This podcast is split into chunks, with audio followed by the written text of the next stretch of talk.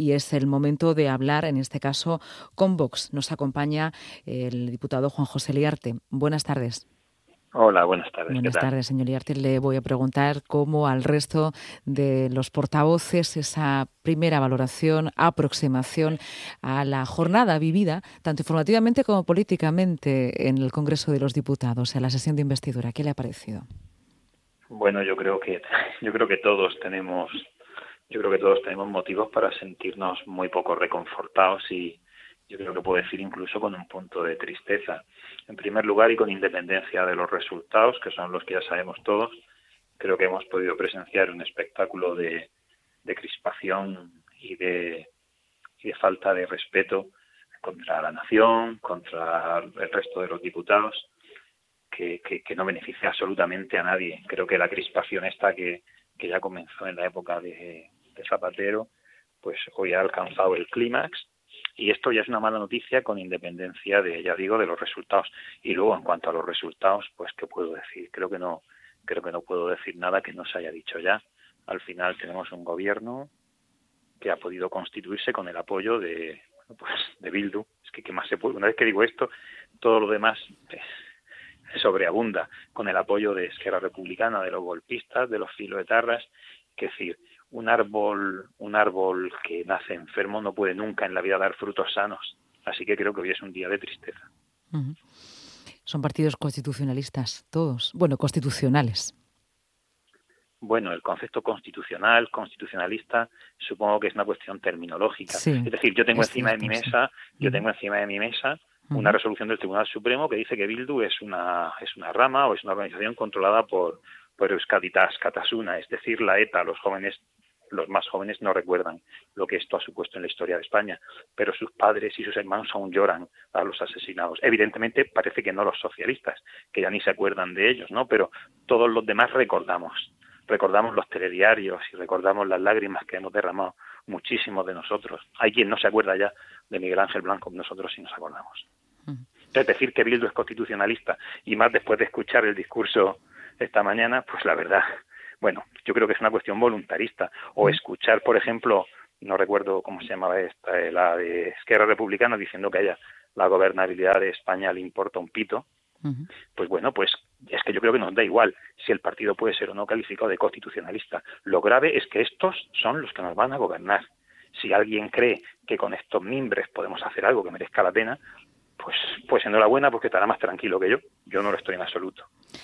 Le pregunto entonces ahora en este punto de, la conversación, de la entrevista, por los, las consecuencias en, la región de Murcia, en, bueno, en, el cometido que tienen ustedes por delante como diputados regionales, que es el, gobierno legislativo aquí en la, en la región, ¿no? ¿Cómo serán las repercusiones, los ecos, las concreciones también de las políticas del gobierno central y si es posible también ese punto de conexión y mediación? Porque evidentemente la ciudadanía somos españoles, somos murcianos, somos europeos. Bueno, yo, a ver, no creo que vaya a haber un. Decir, no creo que la región de Murcia vaya a haber esencialmente una diferencia con lo que con aquello a lo que se enfrenta el conjunto del territorio nacional. Es verdad, lo hemos venido denunciando no solamente nosotros, otros muchos partidos en la en la región de Murcia nos enfrentamos a un grave problema de infrafinanciación que evidentemente no se va a resolver en esta legislatura. Es decir, alguien se cree que, que Esquerra Republicana, el Bildu, incluso el Partido Socialista, incluso el Partido Socialista, que al que se le ha dicho claramente que la región de Murcia en las últimas elecciones autonómicas, al que se le ha dicho que la región de Murcia predomina el sentimiento, pues bueno, pues llamémosle liberal, conservador, de derechas. Si alguien cree que alguno de esos partidos se va a preocupar de que la región de Murcia tenga una financiación más justa, pues yo de verdad, una vez lo, lo que he dicho antes, enhorabuena por su optimismo. Yo no lo tengo. Ojalá que los acontecimientos me hicieran cambiar de opinión. Yo mantengo una flexibilidad que me permita cambiar de opinión, pero yo me temo que los acontecimientos no me van a permitir cambiar de opinión. A la España leal se la viene maltratando desde hace mucho tiempo. Y la región de Murcia, el último informe del CEMOP lo decía, si no es la más leal región de España, sí que desde luego no hay otra que lo sea más. Mm. ¿Qué, es, qué, es, la España leal? ¿O, qué refiere? Bueno, el concepto leal lo, conocemos, pero que, cuando hablamos de Murcia como la España leal, que ¿a qué cuando yo hablo de la España, sí, muy sencillo. Cuando yo hablo de la España leal, me refiero a esos territorios de España que pueden coincidir o no necesariamente con el territorio de una comunidad autónoma, en este caso sí, en los cuales el orgullo, la alegría de pertenecer a una determinada región no empequeñecen en absoluto el orgullo y la alegría y la lealtad a España como nación.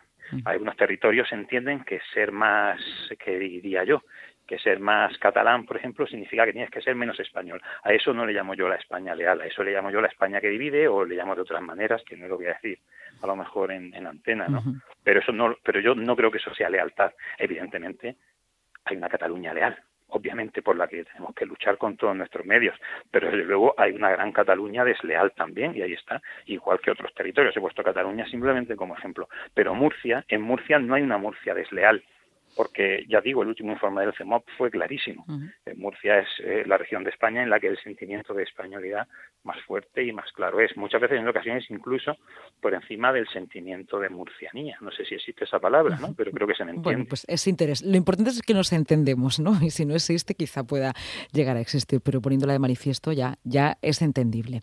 Eh, señor Riarte, además de mm, la presupuestación, que desde luego es la, política es la gestión de los presupuestos, ¿no? La gestión eh, y es donde eh, uno de los puntos en los que todos coinciden, cada, cada diputado a su forma y desde su vertiente, pero todos coinciden en la financiación eh, autonómica. ¿Hay algún aspecto que focalice o que le preocupe especialmente? Algunos han comentado la cuestión del Mar Menor, en su caso.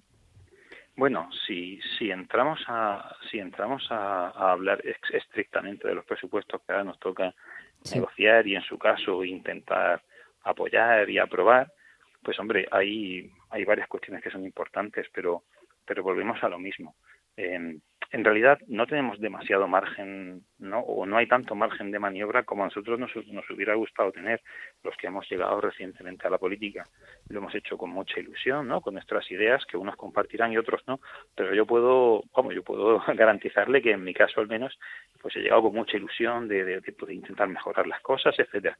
Y entonces ahora cuando llega el momento de ver los presupuestos nos encontramos con que realmente el margen de maniobra pues no es todo el que querríamos, porque algunas cosas no se han hecho adecuadamente con anterioridad, porque nos encontramos en algunas ocasiones con un marco normativo que tendría que haber sido modificado y no lo fue en su momento, entonces ahora pues habrá que modificar ese marco normativo antes de poder hacer unos presupuestos que se adapten más a la realidad, pero por encima de esas cuestiones concretas, más menor por supuesto, yo creo que es cuestión fundamental, pero es que por encima de eso incluso lo que yo me gustaría trasladar a todos los ciudadanos de Murcia y de verdad que me gustaría ser portador de buenas noticias, pero hoy me cuesta. Lo que a mí me gustaría trasladar a todos los ciudadanos es que tenemos que tomar conciencia de que tenemos un grave problema, todos. Da igual que seamos socialistas, que seamos populares, que seamos de Vox, da igual. Tenemos un problema si somos murcianos. Y tenemos un problema que es una infrafinanciación que nos lleva en cada ejercicio a generar una deuda, nueva deuda pública este año por 450 millones de euros.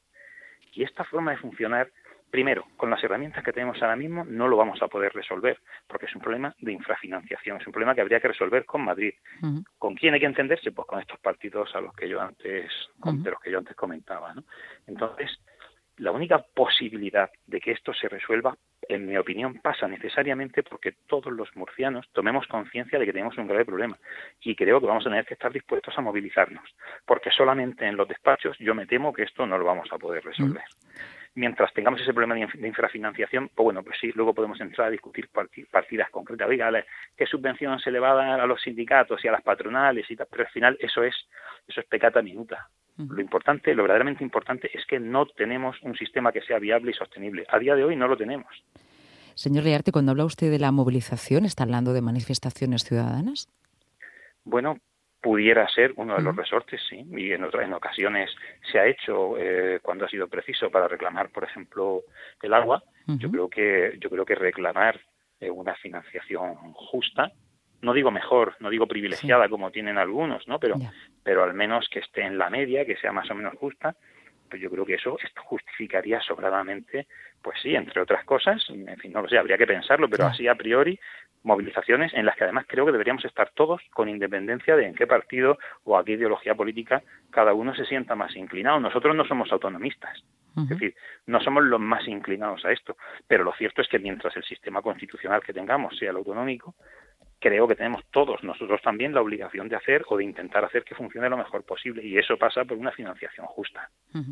Juan José Learte, le, doy las gracias desde Onda Regional de Murcia en esta sobremesa en la que estamos valorando con los diferentes eh, líderes políticos, eh, en este caso con los parlamentarios en la Asamblea Regional, eh, el nuevo gobierno que toma posesión, pues nada, ahora mismo en unos días conoceremos también el nombre de los ministros y sobre todo muy interesados ¿no? en el futuro de la región de Murcia.